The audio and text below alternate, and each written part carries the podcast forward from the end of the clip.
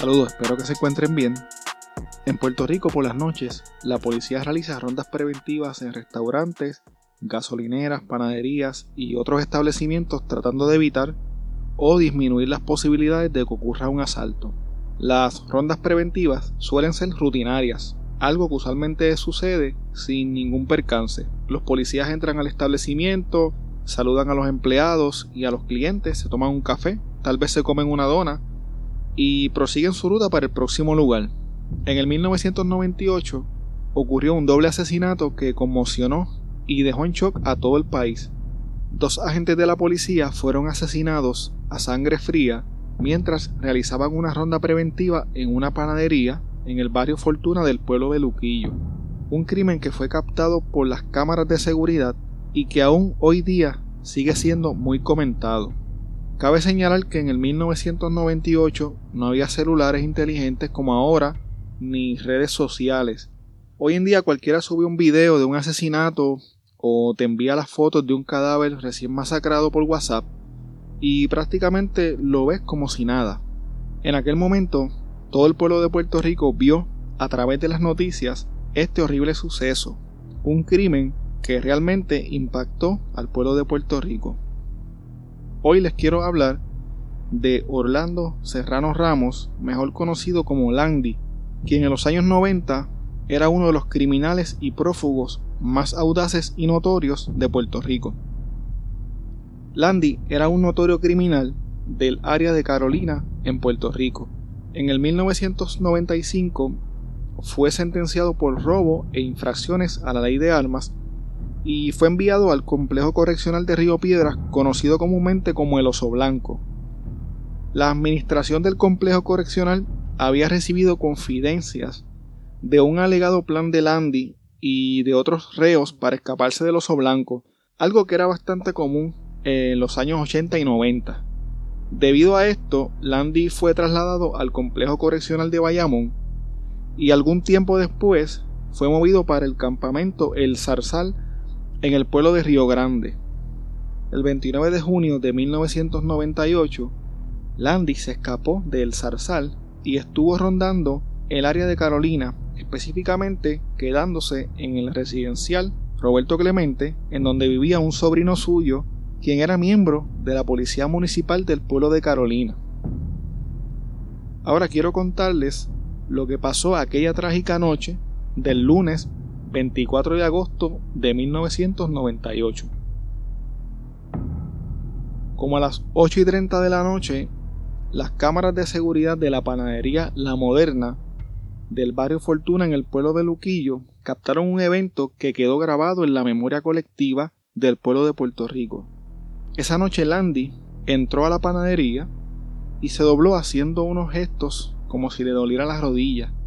Entonces le dijo a la cajera daba un pan sobao. Una de las dos empleadas que estaban allí aquella noche se volteó a buscar el pan y Landy señaló hacia la puerta de la panadería como si le quisiera enseñar algo a la otra empleada. La empleada busca la libra de pan sobao y lo pone sobre el mostrador.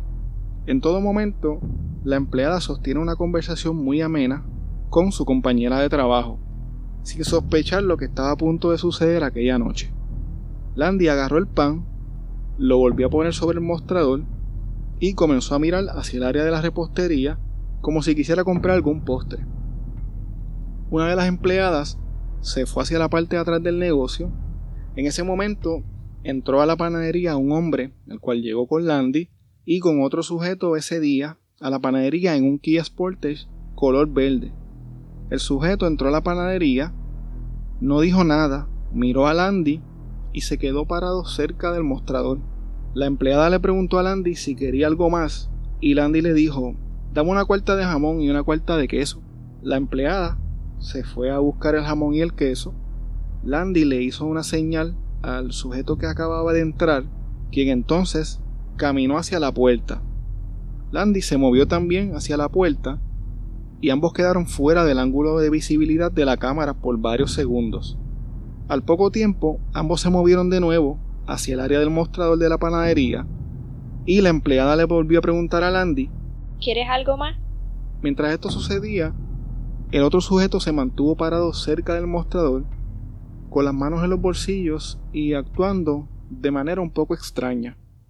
De inmediato, la otra empleada que estaba en la parte de atrás regresó al frente de la panadería. En ese momento, Landy le hizo otra seña al sujeto que lo acompañaba. El sujeto se fue a la parte de atrás de la panadería y Landy sacó un arma que tenía guardada en su mahón y les anunció a las empleadas que era un asalto. Les preguntó, ¿hay alguien más aquí? A lo que la empleada le contesta, No, solo estamos nosotras dos. Landy le indica que le busque el dinero, guarda su arma y le dice, no te quiero hacer daño. La empleada procede a abrir la caja y él le dice, no me vengas a dar una porquería, chavo. Ella responde, Eso es lo que hay, mira cómo está el día. refiriéndose a que el día estaba lluvioso y por esta razón las ventas de ese día estaban muy bajas. En ese momento se escuchó el sonido de la bocina de un auto en el cual se cree que se encontraba el conductor que acompañaba a Landy y al otro sujeto. Landy miró rápidamente hacia afuera y le hizo una señal con la mano de espera y avísame cualquier cosa y continuó hablando con la empleada. La bocina era una señal de que la policía estaba llegando al lugar a realizar una ronda preventiva. Landy miró de nuevo hacia atrás y se percató de que la policía había llegado.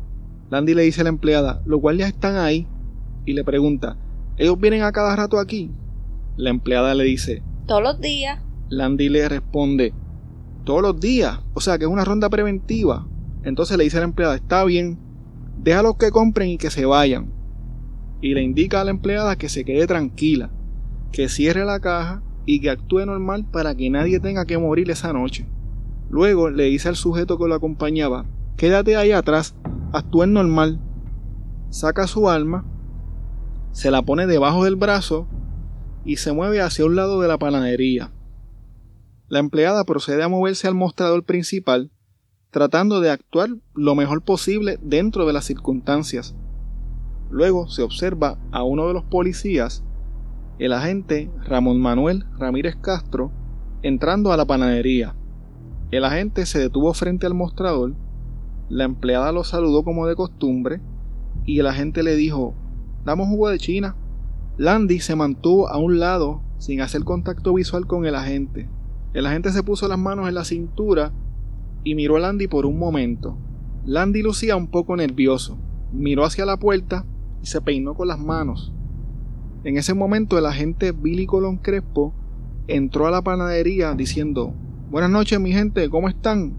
La empleada que se encontraba en la parte de atrás salió con una bolsa de papel y la puso en el lado del mostrador a donde se encontraba parado Landy. En ningún momento Landy hizo contacto visual con los policías. En una escena llena de mucha tensión, al menos eso me parece a mí mientras observo el video, ambos agentes se pararon muy derechos, con sus manos en la cintura. Landy está parado también con sus manos en la cintura y su arma debajo del brazo mientras las empleadas miraban nerviosas como si esperaran que los policías se dieran cuenta de lo que estaba pasando. Una de las empleadas le dio la bolsa de papel a Landy y le preguntó ¿Algo más? Landy le dijo Dame un peso de huevo. En ese momento Landy se quedó mirando de frente a los policías por unos segundos y uno de ellos preguntó ¿Cómo está todo? La empleada dijo Al día. y el agente le respondió mucha agua, mucha agua es lo que hay. El agente Billy Colón Crespo miró a Landy de medio lado y caminó hacia la puerta de la panadería mientras que el agente Ramón Manuel Rodríguez le dio la espalda y caminó hacia la parte de atrás del mostrador y se detuvo cerca de una de las empleadas. En este momento yo entiendo que los policías sabían que algo raro estaba pasando aquella noche.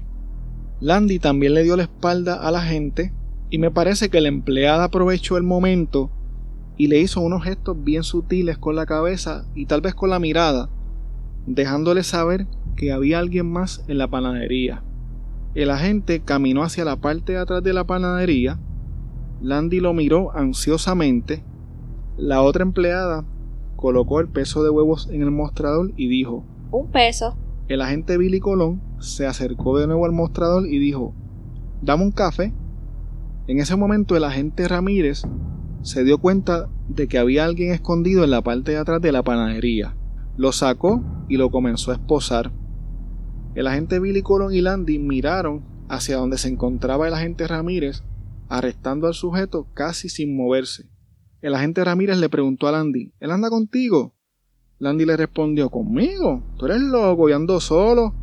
Y siguió repitiendo que él andaba solo, que era imposible que el sujeto ese estuviera con él, y se quedó cerca del mostrador con una mano puesta en la cintura mientras ocultaba el arma debajo de su otro brazo. El agente Billy Colón procedió a darle la espalda a Landy para ayudar a su compañero con el arresto. Al parecer, los agentes nunca sospecharon de Landy y confiaron en su palabra. Landy se mantuvo observando el arresto de su acompañante por largos segundos, tal vez pensando en qué iba a hacer para salir de esa situación. Entonces tomó una decisión. Sacó el arma, caminó hacia los policías, les dijo algo que no pude entender y acto seguido comenzó a dispararles. Los policías se trataron de defender, pero Landy no les dio tiempo. Los agentes cayeron al suelo, el sujeto que andaba con Landy también cayó al suelo, se soltó y salió corriendo hacia la puerta. Landy continuó disparando repetidamente. En una ocasión se dobló, le quitó el Magnum 357 a uno de los agentes y los remató a ambos en el suelo y salió corriendo hacia la puerta. La puerta de la panadería no abría y ellos le gritaron a las empleadas para que le dieran al botón y así pudieron escapar. Las empleadas, muy nerviosas como podrán imaginar, abrieron la puerta para que los asaltantes salieran. Una de las empleadas llamó a alguien para que viniera a la panadería y trató de explicarle por teléfono lo que había pasado. Al poco tiempo un hombre entró a la panadería junto con una de las empleadas y observó horrorizado con las manos en la cabeza a los policías masacrados tirados en el suelo. Lo más impactante para mí de este video fue escuchar los gemidos de uno de los policías clamando por su vida mientras Landy sin piedad los mataba y ver cómo uno de los agentes trataba de voltearse en el suelo antes de morir. Yo pude escuchar al menos 15 detonaciones, las últimas con el Magnum 357 fueron a quemarropa.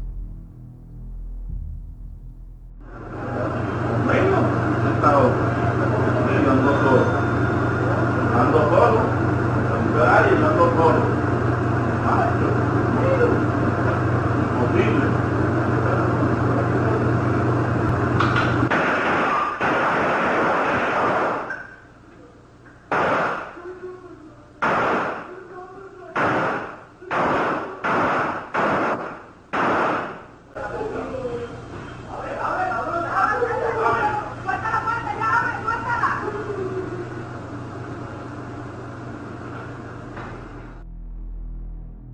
Si se dan cuenta, solamente menciona el nombre de Landy, pero no el del otro sujeto que andaba con él.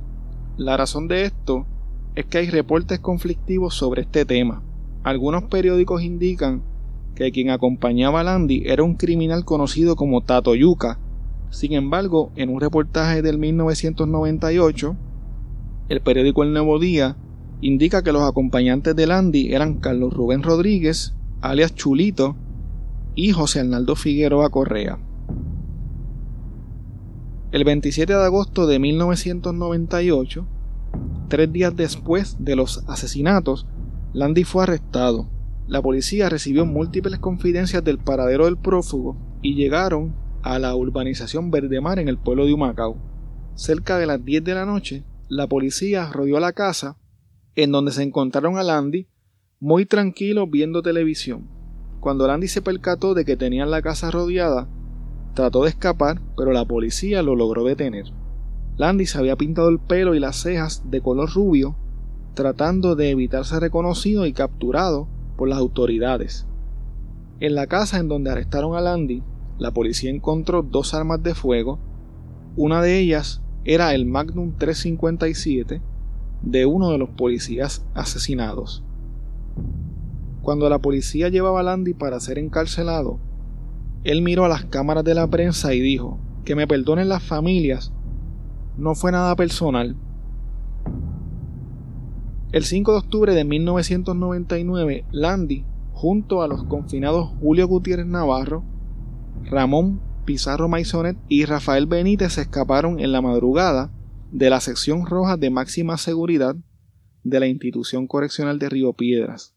Esta sección era conocida como las Malvinas.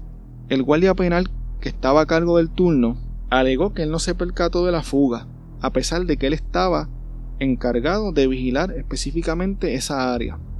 Esta fuga generó mucho temor entre la población, ya que se dice que estos prófugos continuaron asaltando y cometiendo delitos luego de escaparse. La policía creó un equipo especial de unos 100 policías con el solo fin de capturar a Landy y a su pandilla. Unos meses después, el 13 de diciembre de 1999, Landy fue capturado nuevamente, esta vez en el pueblo de Ceiba. Cuando Landy vio las cámaras de televisión, aprovechó el momento para dirigirse a la administradora del Departamento de Corrección en ese momento, la licenciada Zoela Boy, dejándole saber que se iba a volver a escapar. En esta ocasión Landy fue ingresado en la sección de máxima seguridad del complejo correccional de Ponce, conocido como Las Cucharas. Las autoridades tomaron estrictas medidas de seguridad, esta vez para tratar de evitar que Landy se pudiera escapar de nuevo. Aunque estas medidas evitaron que él se escapara, no pudieron evitar su mal comportamiento dentro de la cárcel. En el 2001, la administración del Departamento de Corrección recibió confidencias indicando que Landy estaba planificando una fuga violenta y masiva del complejo correccional Las Cucharas de Ponce. Ante estas alegadas amenazas se tomó la decisión de trasladarlo a una institución correccional en los Estados Unidos. Su familia ha hecho múltiples gestiones para que Landy sea trasladado a una prisión aquí en Puerto Rico, pero el gobierno ha evitado por todos los medios que esto ocurra. En estos momentos, Orlando Serrano Ramos, el notorio Landy, se encuentra en una prisión federal en el estado de Indiana y su sentencia expira el 21 de julio del año 2150.